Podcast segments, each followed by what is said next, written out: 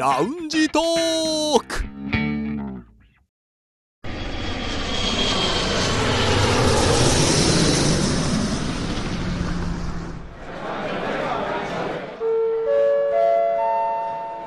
ラウンジトークよりご案内申し上げます。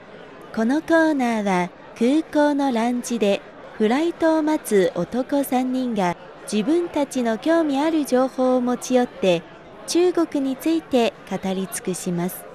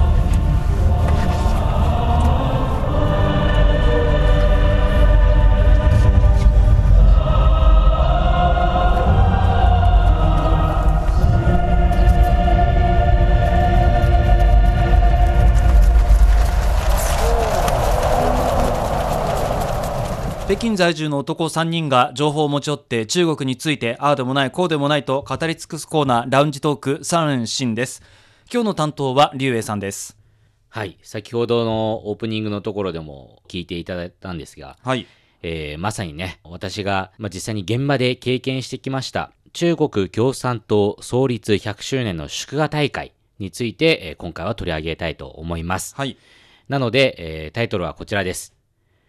中国の商工社会の全面実現を宣言、習総書記。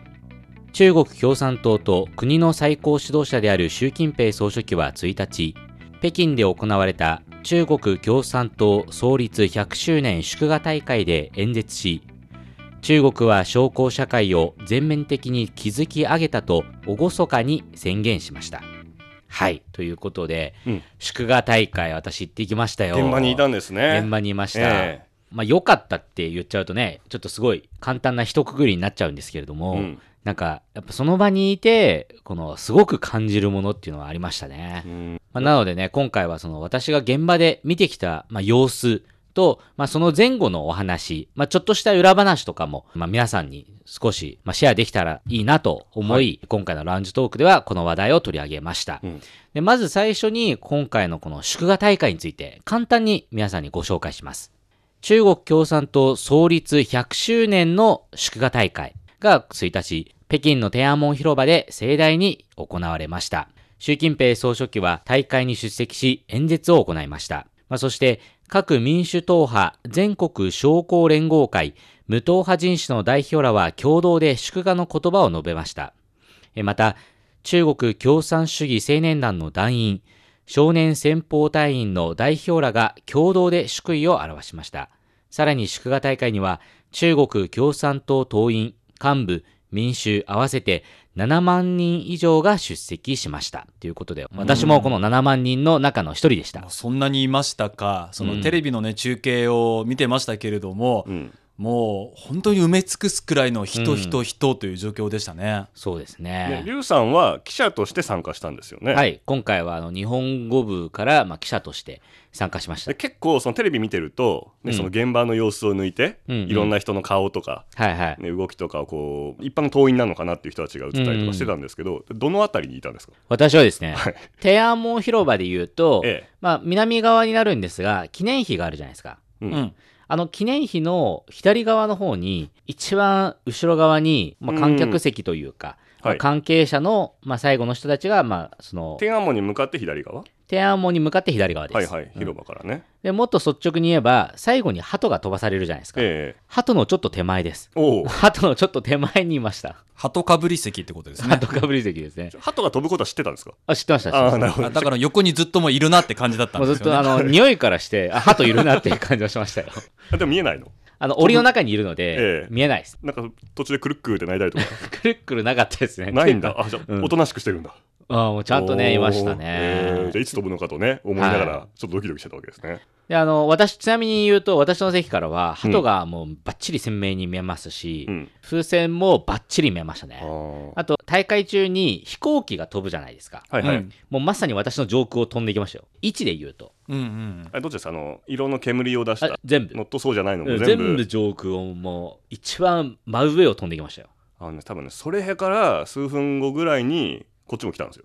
ああ。この放送局のはいはい、はい。近くでも轟音がして、えー。みんなだからまあ東から西に向かって飛んでったってことですよね。そうですうね。ん。飛んできたんだ。繋がってんだな北京っていう感じがしましたけれどね。っていうようにね、私の、まあ、場所で言うと結構天安門から離れてるはいるんですが、うん。まあ、いろんな動きを見るという意味ではすごく、まあ、いい場所にはいたというふうに。全体見渡せたってことですね、はい、ということで、まあ、皆さんもね、当然、多分仕事をしながら、その現場の様子とか、テレビ中継を見ていたと思うんですが、うんどうですか、実際にテレビを見た感想といいますか、テレビを見て感じたことっていうのは、どんな感じなものでしょうか？まずですねこのテレビの中継自体が朝8時からはいはい始まったんですけども、もう8時の段階でもう開始っていうのがまず今までいないくらいのこのぴったりさっていうのを正直あってあそうですね。早かったですよね。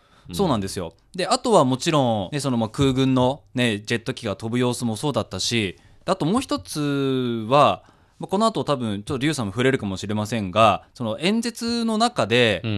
よく出てきたのが、そのまあ実現、はい。シーシェン。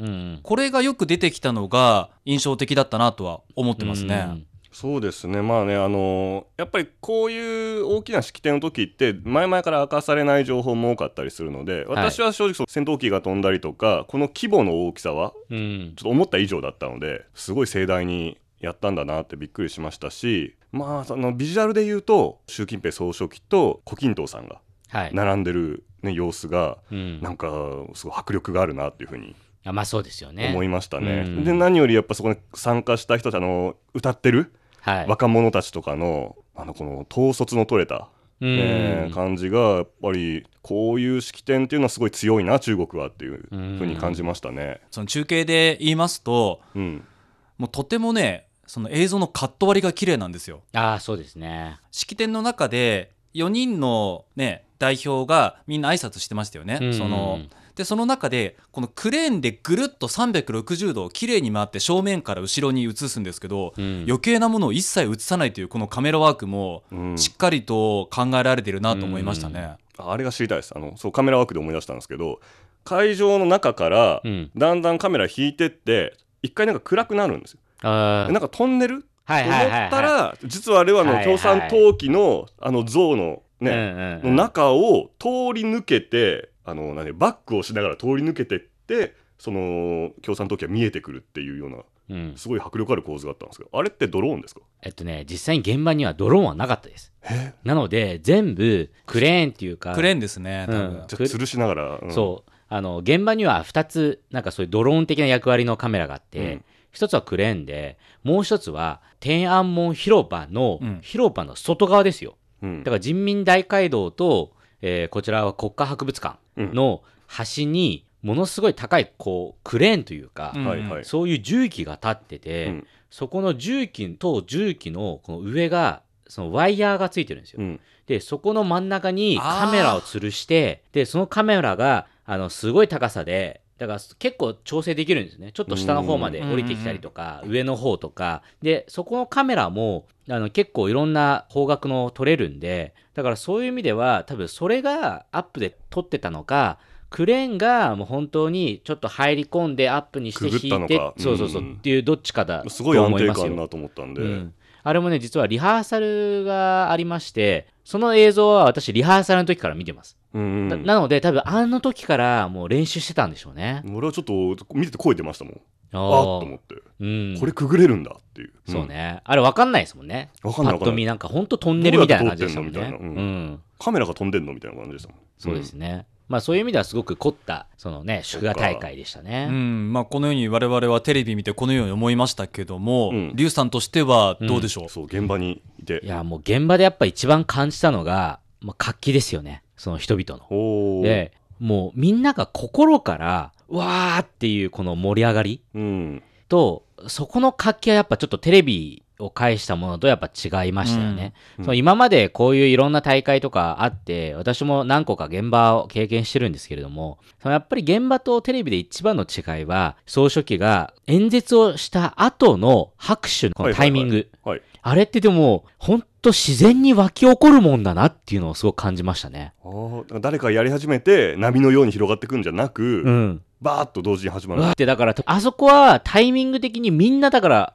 思う、込み上がってくる感情があって、うんみんながこう一斉に拍手でわーってやり出して、それがちょっと広がるみたいな感じだと思うん純ですよ粋。なリアクションというか、だからそういうなんだろう、温度感を感じれるのがやっぱ現場でのやっぱ一番の違いだと思いま一したね。体感があると。一体感ありましたね。んあとその、皆さんも多分映像で見たと思うんですが、ね、その大学生とか高校生、中学生とかうん小学校のね、学生たちが一緒に踊ったりとかうん歌ったりしますよね。はいあれも、まあもちろんマイクをね、現場でつけてるから、我々後ろの方でも聞こえるんですけども、ただやっぱりその、歌う時の一体感と、その伝わってくるその声の迫力うんがやっぱすごい違います。あ現場にいても聞こえるんですね。うんもうバッチリでしたよ。多分ね、テレビの音はすごく綺麗じゃないですか。うんうんああいう感じな綺麗さっていうのもあるけれども、何より伝わってくるのは、やっぱ活力。だから元気ですよね。うん元気と迫力がやっぱり一番伝わってきましたね。んまあ、テレビ見るだけでも、うん。そういう、まあ、だから迫力はさっきも言ったけど思ったわけです。人数7万人もいれば、うん。それで一つのことをするっていうと。まあでもそれをね現場でだから7万人規模って言ったら東京ドームより人数多いわけですからまあ、一つの、まあ、イベントごと捉えていいのか分かんないですけどそう考えるとまあ壮観だなっていうふうに、うん。なかなか体験できることではないよなって思いますね。まあ実はこの、まあリハーサルとかもちょっと立ち会ってまして行ってたんですが、まあそこでね、今回その、まあ現場に行ったっていうことで、少し裏話をちょっと皆さんにしたいなと思うんえですが。大丈夫ですか？もう大丈夫な範囲の。大丈夫な 一つは、やっぱね、天候。そう。雨。本当にここ最近雨続きで、うん。なんでしょう？朝なった時に奇跡的に晴れたなっていう。気持ちもありましたいや、もうね、雨大変でしたよ。皆さん、ほら、7時半からスタートとか、8時からスタートでね、いろいろ言ってますけど、私、その前の日から言いましたからね、天安門広場に。おーだから前の日に入りして、ずーっとだからそこで作業したりとかいろいろやってたんですけど、ちょうど出発前に、ものすごいめちゃくちゃな大雨が降ったんですよ。うんもうほんとゲリラ豪雨ですよね。はいで、しかもみんな行く前に、ああ、大丈夫かな、明日晴れるとか言ってたけど、雨大丈夫かなとかみんな出発前言ってたんですよ。そしたらもう急に降り出して、で、氷が降り始めたんですね。そう 今日降ったんだ結構ね、でかい。で氷が降って、え、これ出発できんの？みたいな。もうザーザーしだして、で、中継するから、みんなやっぱ機材とか心配じゃないですか。そうね氷当たったらねね思っちゃいま大変ですよよね。で、まあ、そこからなんとか奇跡的に晴れて、で、天安門広場入りしたんですね。で、わ我々が入った時はもう急ピッチで排水作業をしてたんですよ。ではめもちろん水たまりはないです。あうんうん。ないんですけど、うん。その軍隊がこう国旗をねこう抱えてこう来るじゃないですか、うん。であそこってカーペットっていうか絨毯みたいになってるんですよ。赤い赤い絨毯。そうですね。うん。だからあそこをね彼らが歩く時に滑らないようにするために、うん。もう全部水だからそこを乾燥させたりとか、うんなんかそういう作業を急ピッチでやってたんですね、でそれ以外に天安門広場ってほら石畳になってるじゃないですか、うんあれってあの上に多分あれはその広場を傷つけないためにやってるんだと思うんですけどあの上に石畳模様の絨毯引いてるんですよ実はおおだから厚さは分かんないんですけど、えだからななんだろうこのマウスパッドぐらいの、うん。うん。ああいう食感なんですよねこう触ると、うん。えもうそういう踏み心地があるわけですね、はい。うん。でもうびちょびちょですよ水で。だから。そりゃそうだ。うん。で逆あに天安門広場のそういう引いてないところはうん。乾いてるんですよもう、うん だからびちょびちょの中をみんな歩くっていうね。そうかな石畳だから。うん。別に雨降ってもね水たまりなきゃ大丈夫だろうと思うけどじゃなくて溜まってる分は溜まってると。そうそうそう吸い込んでると逆にそこがすごい吸い込んでて、ちょっとそこの部分もみんなちょっと一生懸命除水とかしてた。うんやっぱ滑ると危ないですから。うーんっていうね、そういうなんか見てると、あと、あと配線作業ね。やっぱり雨が降ってたんで、配線作業やり直したりとか、うんうんちょっと大丈夫かっていうのは確認したりとか。機材確認してですね、からそういうところはやっぱりその緊張感を感じましたね。結構直前まで直前までやってましたね。できる限りやってたというやってて、感じですね。そうですね。で、観客も入り始めて、で、ようやくちょっと固まって、お徐々に落ち着いてきたって感じですかね。観客が全部揃ったなっていうのは何時くらいでした？いや、もう6時半とかはもうかなり揃って、もうみんな落ち着いてましたね。7時ぐらいになると、もう大体あたりはもうシーンとして、うんただただその始まるのを待つみたいな感じでしたね。であともう一つちょっとこれ面白い話なんですけれども、はい。さっき私言ったじゃないですか。私鳩の近くにいたよって、うん実際にまあ記事によれば10万羽ぐらいの鳩が飛んだんですね。その式典の終わりのそう終わり頃にバーって飛ばされて。はいはい、でその後に風船がわーって飛ばされるんですけれども、テレビ見てるとそのカメラの目の前をもう大量の鳩がバーって横切ってって向こうへ飛んでくっていうカットがあったんですよ。その鳩の私すごく近くにいたので、うん。とても綺麗にこう舞っていくのをずっと見てたんですが、うん。でねいろんな白がメインで、うん。でまあ普通のは色の鳩もいて、まあ、すごく綺麗だったんですけれども10万羽のこの鳩っていう数自体がまず、まあ、歴史の記録を、まあ、更新したわけなんですけれども10万いたんですかあれ？10万です、ね、あそんなにいたんだ。記事によればそういうふうに書いてありました。で、実際にこの10万の鳩って、北京市内から3000余り世帯の人たちから募集した鳩なんですね。まあ、あの鳩を飼ってるお宅ありますからねだから、飼ってた人から、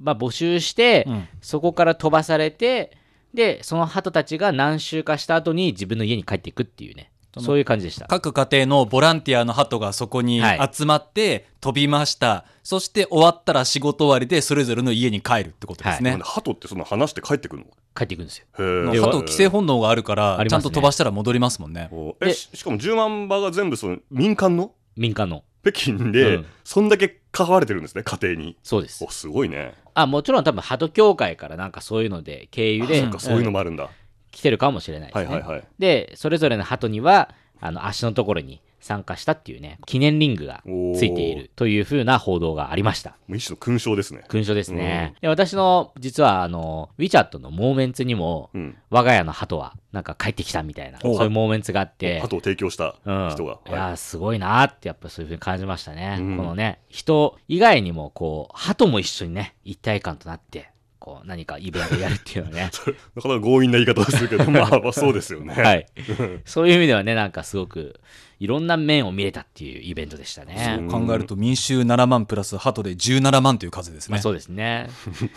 もうすごいですね。一体感が半端ないですね、うん。まあ、最後私の感想になるんですが習総書記がその重要な演説をした時に2つの100年奮闘目標ってあるじゃないですか、えでやっぱその1つ目の奮闘目標を達成したと実現した。つ目というのが党の創立うん。100周年までにでしたから、はい。まさに今なわけですよね。まさに今にね、うん。商工社会ややゆとりのある社会を全面的に完成させるっていうねそういう目標でしたからそれがまさに実現しましたっていう宣言をしてで我々は今2つ目の100年の奮闘目標に向けて邁進を続けていると。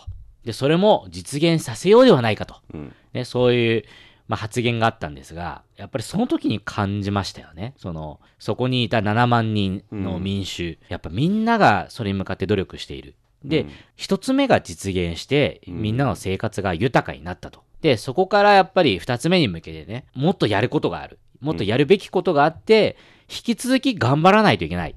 うん。っていうのを、やっぱそこにいた一人の人として、まあ、より強く感じれたっていうのが、今回の私のその最大の感想でしたね。うん。まあ、2つ目の100年の奮闘目標っていうのは新中国成立。はい。100周年だからあと？あと30年。30年。ですね70周年はこの間ありましたからね。やっぱこのスケールで目標を立ててやるって100年とか言ったら、まあ、もちろん立てた時期とねあれはまあ別かもしれませんけれど100年って言ったらもうすごい遠大なうん。ちょっと現実離れしてるって考えちゃうまあそうですね。ところもあるんですけれど、うんそれが今まさに一つ実現したって言い切れるってこの、まあ、力強さっていうのは感じますよね。まあ、ということでね、あの、まあ、今回私がたまたま現場にいて記者としてね、いましたけれども、うんぜひね、また次の100年の、うんね、そういうのも記念大会もあると思うので、その時にね、多分私定年退職する頃かしない頃かだと思うんで、うん。それもできたら参加したいなというふうに改めて思いましたね。いやでもね共産党創立200周年もぜひね。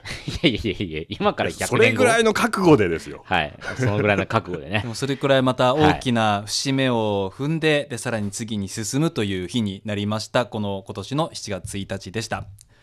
さあそろそろフライトの時間となりました。またラウンジでお会いしましょう。以上ラウンジトーク3年新のコーナーでした